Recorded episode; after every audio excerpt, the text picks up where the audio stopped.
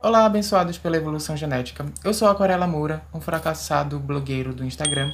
Eu sou morador da cidade Buraco Itacoatiara e o tema do podcast de hoje é bem significante para mim, então eu vou tentar ser breve. Não me comporto, me visto e nem tenho a sexualidade mais aceita do mundo. E uma referência pop que me inspirou a ser a pessoa que sou hoje é o Kurt, da série Glee. Essa foi a representação que me mostrou ser possível ser a pessoa que sou e que estou construindo até hoje. Como filho de Deus criado pela babá Lúcifer, venho trazer aqui um questionáriozinho para vocês. Quando lá tempos atrás as pessoas faziam entrevistas e tiravam sarro da cara do Bolsonaro, só para sacanear com ele, só para tirar sarro da cara dele, havia pessoas que se identificavam com o discurso dele. Hoje, todo mundo sabe a merda que deu. Eu não vou entrar na questão de liberdade de expressão porque senão isso vai ficar muito extenso. Então, o discurso de ódio, o machismo, a homofobia, o racismo, todas essas coisas e etc e tal, não deveriam ter tipo algum de visibilidade. A visibilidade ou invisibilidade é uma ferramenta política. Então é isso. Fique com o tio Darwin e tchau. Thank you so much for playing my game. Oi, oi, oi, seres errantes! Este é o Aprendiz de Muff. Eu sou a Pamela e tô aqui preenchendo a cota de representatividade desse podcast. Olá, olá, tudo bem? Aqui quem fala é o Nando, e a maioria das pessoas sempre diz que é errando que se aprende. Mas quando o assunto é representatividade, muita gente não consegue aprender nada. Enfim, hoje nós vamos falar sobre a invisibilidade da representatividade nas obras que a gente consome, nas obras que a gente assiste, lê, enfim. Exatamente.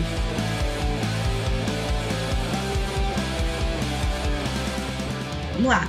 Iniciar com um assunto bem importante quando o quesito é representatividade. Atualmente falando, capitalismo. Mamma mia! O mundo é capitalista. Din, din, din, din, din. E a representatividade é o produto do momento. Ou seja, você vai ver isso em todo lugar. Antigamente era até o contrário, né? Se você falava de representatividade numa obra, geralmente era desmonetizada aquela É obra. verdade. Hoje em dia é o contrário. Existe certa evolução aí, uma evolução movida pelo dinheiro, mas o que, que não é movida por dinheiro nesse mundo? O que resta, na verdade, é a gente aproveitar esse momento para evoluir culturalmente. Eu acho que existe uma importância muito grande de você entender esse conceito social, esse conceito que te faz uma pessoa que consegue conviver com as diferenças. E até então, né, as obras elas tinham um pouquinho dessa dificuldade de apresentar esse tipo de conteúdo, mesmo que seja de forma sutil, como a gente vai ver hoje, mas Hoje em dia você consegue ver isso de uma forma mais aberta, as pessoas conseguem comentar um pouco mais sobre isso. E a gente percebe nas obras, séries, filmes, enfim. Sim, até mesmo pelo movimento do público, pelo anseio das pessoas de ter isso. Mesmo que, apesar de ser algo que está em foco, ainda está em foco de uma maneira tímida. Hoje em dia, é necessário debater? Sim, é necessário. É necessário falar de uma forma mais aberta? Sim, é necessário a gente colocar essas coisas para que todas as pessoas entendam que essas diferenças não fazem diferença.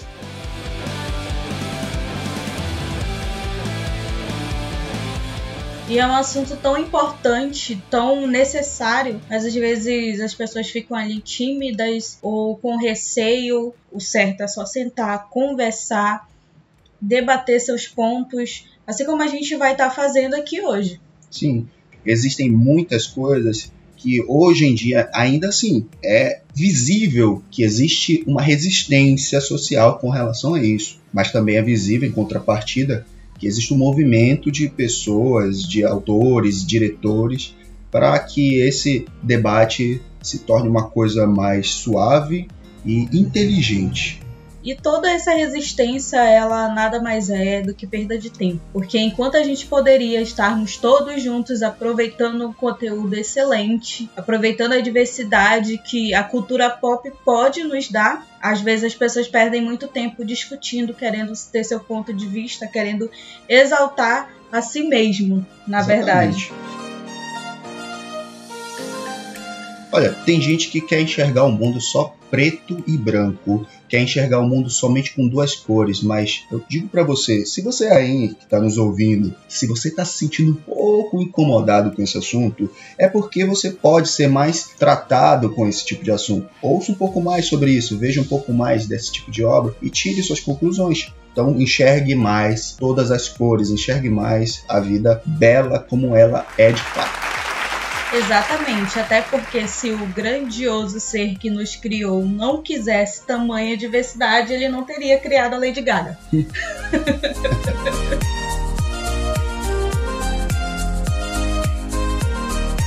então, vamos lá próximo tópico. Esse tópico ele é delicado para algumas pessoas, mas ele é um tópico muito necessário, porque ele vai lá na raiz da situação. Representatividade livre para todos os públicos. É importante salientar que o preconceito ele não é um traço de personalidade, tá? Ele é algo que é ensinado, que é influenciado. Então, se você quando criança é guiado por este caminho, você provavelmente vai seguir crescendo com esses paradigmas, né? É necessário você aprender a desaprender também, porque muitas vezes a gente vem trazendo muita coisa na vida Sim. e às vezes tem situações que a gente precisa simplesmente deixar para lá e sermos livres para aprender novas coisas. Essa questão da representatividade, ela exige que você tenha uma mente mais aberta, sempre. Nós precisamos nos desconstruir e precisamos construir a geração futura a gente está tendo aí uma leve abertura de algumas obras aí livre para todos os públicos que já tem seus conceitos de representatividade em foco sendo tratado. A gente tem exemplo animações nos últimos tempos que foram lançadas. A gente tem aí Hora da Aventura, Sim. Steve Universo, She-Ra, A Lenda de Korra, né? É, A Lenda de Korra.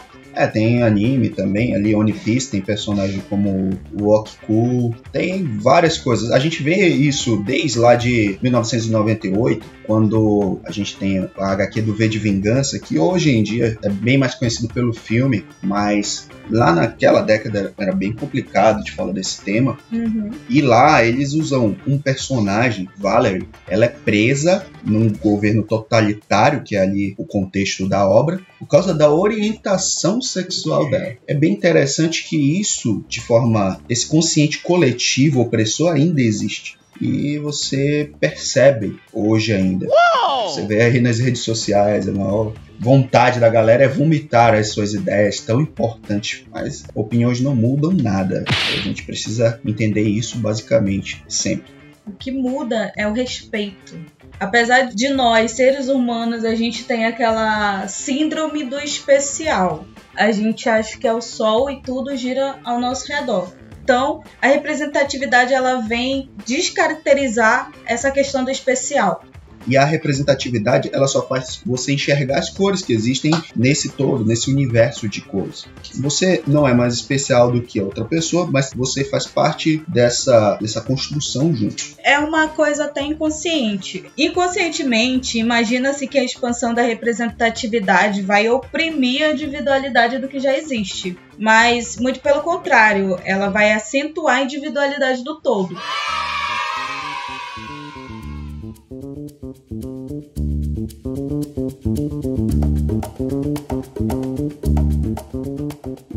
O que faz um grupo de amigos, assim, digamos, ser tão interessante, exemplificando, é a diversidade de cada um.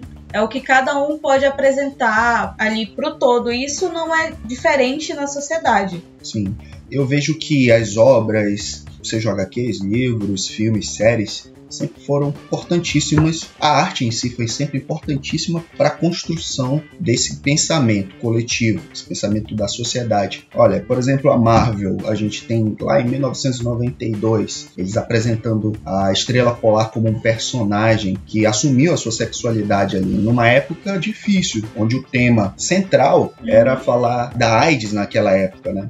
A gente percebe na música muitos movimentos musicais que combatiam a questão do racismo, como blues, jazz, enfim. A gente via Gloria Gaynor aí com a música I Will Survive, que estourou na época. Na hoje verdade, é um, né? É um hino, né? Exatamente, é um hino ali pra galera que sobreviveu a tudo aquilo, sobreviveu a toda essa opressão social e hoje estão conquistando esse lugar, até hoje, na verdade. Então a gente percebe Fred Mercury, a gente percebe Madonna sempre levantando uma bandeira com esse tema. No Brasil, Cazuza, Renato Russo, que assumem a sua sexualidade também em um determinado momento de sua carreira. Então a gente vê que realmente a música, a arte, enfim, em todos os seus aspectos, em todas as suas formas de expressão, tem essa ideia de trazer à mesa esse assunto. A cultura pop em si, ela é importantíssima é, socialmente.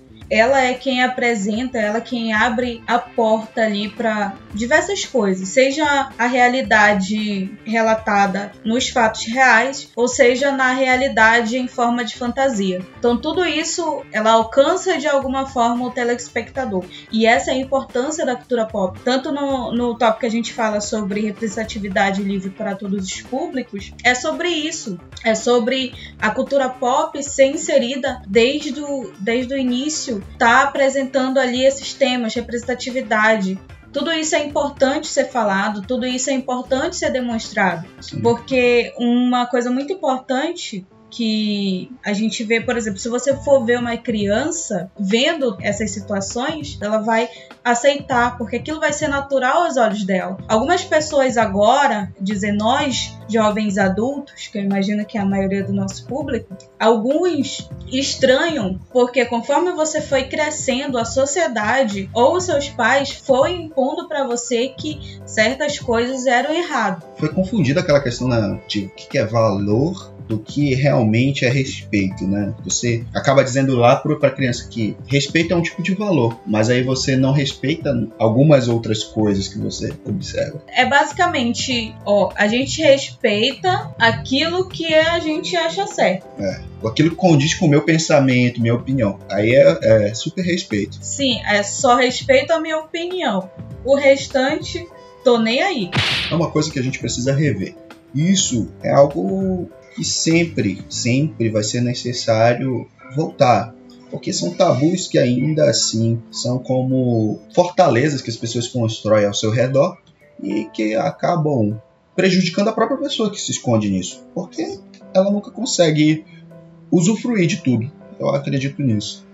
Sim, ela sempre fica limitada na. Ah, eu só vou até aqui porque eu só concordo até esse ponto. Sim, Passou exatamente. desse ponto, eu não concordo. E às vezes a gente questiona, mas por que, que você não concorda? Um exemplo bem prático disso. O último filme que eu assisti foi Aves de Rapina. Enfim, eu fui assistir Muito o bom, filme. inclusive. Eu, eu também super gostei do filme, achei legal a visão do empoderamento feminino, da Alerquina ali. Todo o filme foi construído no ponto de vista dela. Isso é bem legal, é bem engraçado, inclusive. Mas eu evitei de ver as críticas que rolavam do filme antes de ver o filme. Por quê? Você que está nos ouvindo, eu te dou essa dica. Evite ouvir as críticas dos haters antes de ver a obra em si. Tire suas próprias conclusões e depois você vai ver se concorda, discorda daquilo. Até porque você, de alguma forma, vendo aquelas críticas, por mais que você não vá concordar, você acaba sendo influenciado Sim, quando vai consumir a obra. Exatamente. Foi isso que eu acho que aconteceu, porque ela teve um índice de reprovação muito grande e eu não vi que esse filme era tão ruim assim como a galera tava dizendo. As pessoas acabam indo pela mente do coletivo dos haters, das pessoas que não aceitam aquele tipo de protagonismo, porque é isso que acontece. A maioria das pessoas ainda está naquele arquétipo que o perfeito de um filme, de uma obra, a visão do protagonista seja de alguém branco, de alguém que siga um, um padrão perfeito, né? Do sexo Do masculino. sexo masculino e tem que ser assim. Senão não se torna algo aceitável. Então, esse é um tabu que precisa realmente ser trabalhado. Até o nome do filme é interessante, a emancipação de Arlequina. Pode ser um tema geral, na verdade. Porque Sim. o que a gente está tendo nos últimos tempos é essa emancipação. Vamos falar agora no quesito de representação de mulheres. A gente está tendo essa emancipação, tendo mais filmes com protagonistas femininas, sendo fortes e independentes, porque até algum tempo que a gente tinha, a gente tinha ali uma equipe, tinha sei lá cinco homens, três homens, dois homens e uma mulher ali para dizer que tinha. Tá, ela poderia ser uma personagem bem interessante, embora está aí Harry Potter, que a gente tinha o Harry, o Rony e a Hermione, que era uma personagem foda, mas não deixava de ser apenas uma parte da equipe, sempre estava ali atrás Sim, da side, sombra né? do, do protagonista. De uns tempos pra cá a gente teve essa mudança. A gente pode citar aí Hunger Games, que a gente tem a Katniss Everdeen. Essa saga pra mim foi muito impactante, porque foi a primeira vez que eu vi esse protagonismo feminino sendo forte. Bem precursora pra época, né? Surgiu até outras obras similares, tipo Sim. Divergente, enfim. Exatamente, porque até então as sagas que a gente tinha era Senhor dos Anéis, Uhum. Harry Potter, a gente teve Crepúsculo, que querendo ou não for- foram sagas aí que fizeram sucesso, mas todas eram focando no personagem principal, sexo masculino. Uma curiosidade, Pamela, é que de 2008 pra cá, mais ou menos, a DC também tomou um, um posicionamento com relação a Batwoman. Até então, a Batwoman sempre estava associada ao Batman nas HQs, nas animações, onde ela era aquela parceira ou era o casal ali da, da animação, da obra em si. E aí eles começaram a desvincular isso, porque ela era suficientemente boa para ser heroína e protagonista. Teve série, tem também jogos que estão relacionando, dando essa independência a ela. Isso é bem interessante. Com certeza. E é uma personagem que tá criando, pelo menos a última animação que eu assisti, que é do Batman Bad Blood. É basicamente bem focado nela. Ela é uma heroína, apesar de utilizar ali da simbologia do Batman, ela é completamente diferente dele. E é muito interessante ver isso. Essa real emancipação, esse, esse desligamento. E Ó, gente, só para lembrar, a gente tá falando de um assunto, talvez um- seja um assunto bem delicado. E nós não somos os detentores da verdade.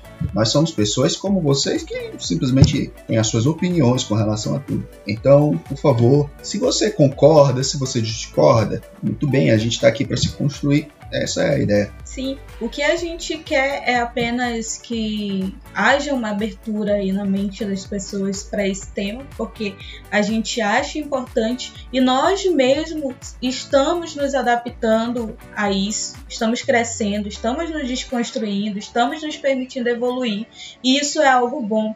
Tanto que é algo bom que a gente deseja para que outras pessoas experimentem essa mesma experiência que nós estamos tendo.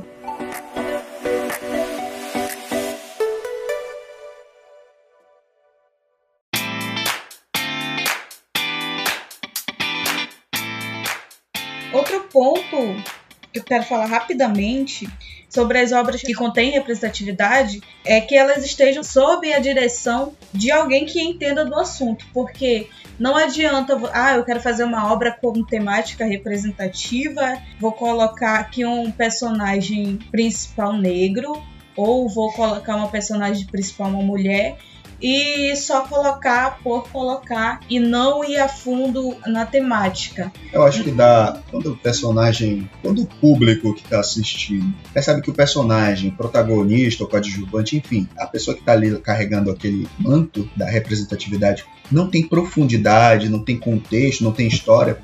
Eu sinto assim, eu não, não consigo realmente me entregar ali. Eu fico também na minha. Sim, é porque todo tipo de obra, seja ela literária, seja ela cinematográfica, é, se você não vê profundidade no personagem, se você não vê algo que capture você, você não vai criar uma conexão, entende?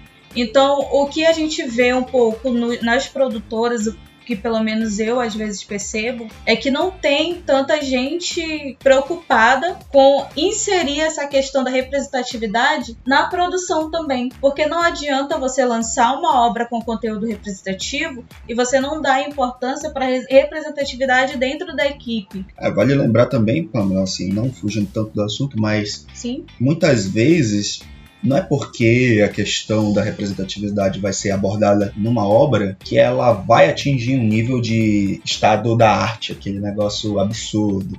Exatamente. É, tem coisas que realmente atingem isso.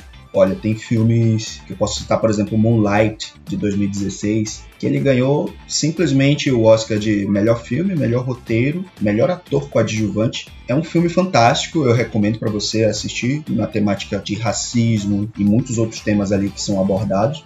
Tem filme também como de heróis, Pantera Negra, que é para mim é excelente para falar sobre um, um, assunto de forma sutil, bem trabalhada, com Sim. roteiro magnífico. E hoje tem todo o reconhecimento de Oscars, de premiações, é a 12 maior bilheteria mundial.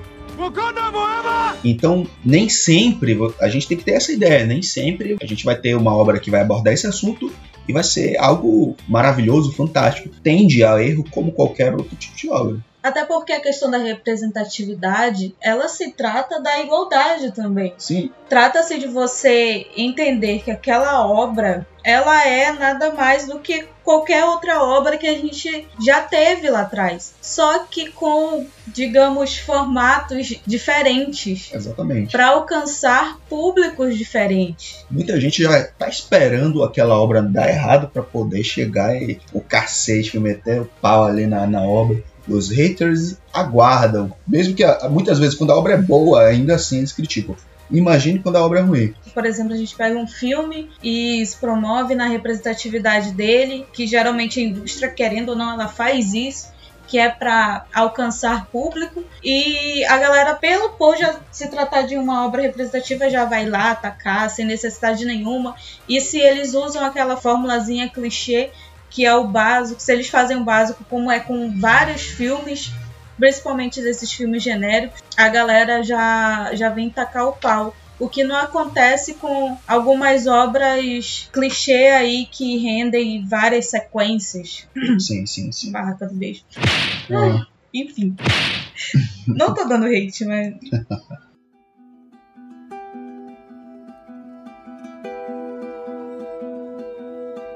Esse ano, bem recente na verdade, em junho, foi lançado um, um, jogo. Aí a galera que é gamer tá me ouvindo sabe o que eu tô dizendo. Last of Us, parte 2, ele foi lançado no começo de junho, mais ou menos ali na metade do, do mês.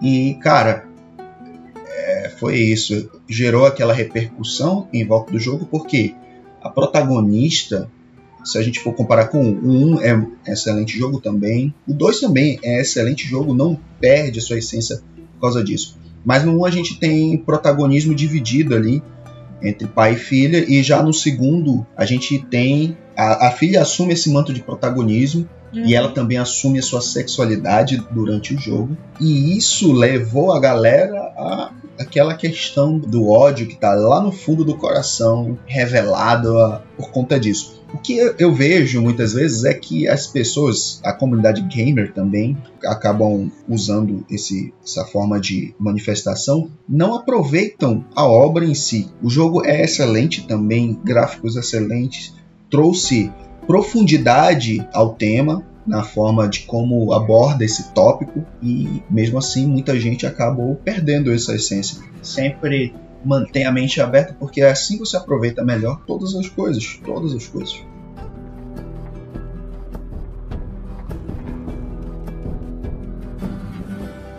Então, a gente, como já falou durante o episódio, a gente pede que você abra não somente a sua mente, mas o seu coração também. Trava a língua, né? Trava a língua. Abra seu coração, porque a gente vai ter eu espero, pelo menos, daqui para frente muito mais obras com essa temática. Então a gente precisa que o público aceite para que isso seja levado à frente. Isso é importante por milhares de motivos que a gente poderia estar tá listando aqui e a gente iria fazer um, um episódio enorme. Sim, sim. Mas você pode tentar saber mais sobre o assunto, tentar pensar mais sobre o assunto, porque às vezes é só questão disso, de você parar para pensar, analisar, ver o impacto disso, ver a importância disso, porque às vezes quando a gente apenas se preocupa em fazer aquele breve questionamento, a gente descobre muita coisa importante. É, exatamente. É que nem as cores do arco-íris, você consegue aproveitar o potezinho lá no final se você souber andar esse caminho. Se você ficar na, ali na falsa lo, meu local de segurança, meu comodismo, você não vai aproveitar nada.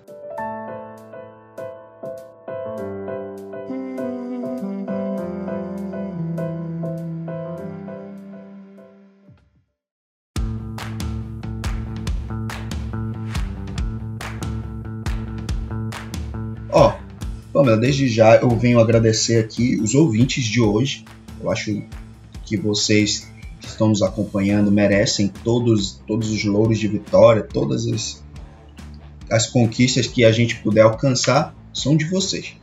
E eu já convido essa galera a participar do nosso próximo podcast. A gente vai falar sobre redes sociais, a evolução e o impacto delas na sociedade atual.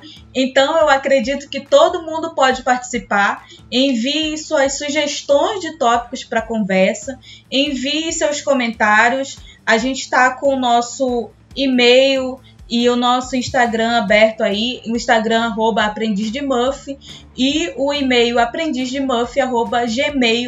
gmail.com. Então aproveite com a gente. A gente conta com a sua participação no próximo episódio. Muito obrigada por ouvir a gente até aqui. É isso aí, Girl Power, Love Wins e Fogo nos Racistas. Então aqui eu me despeço e digo para vocês até a próxima e falou!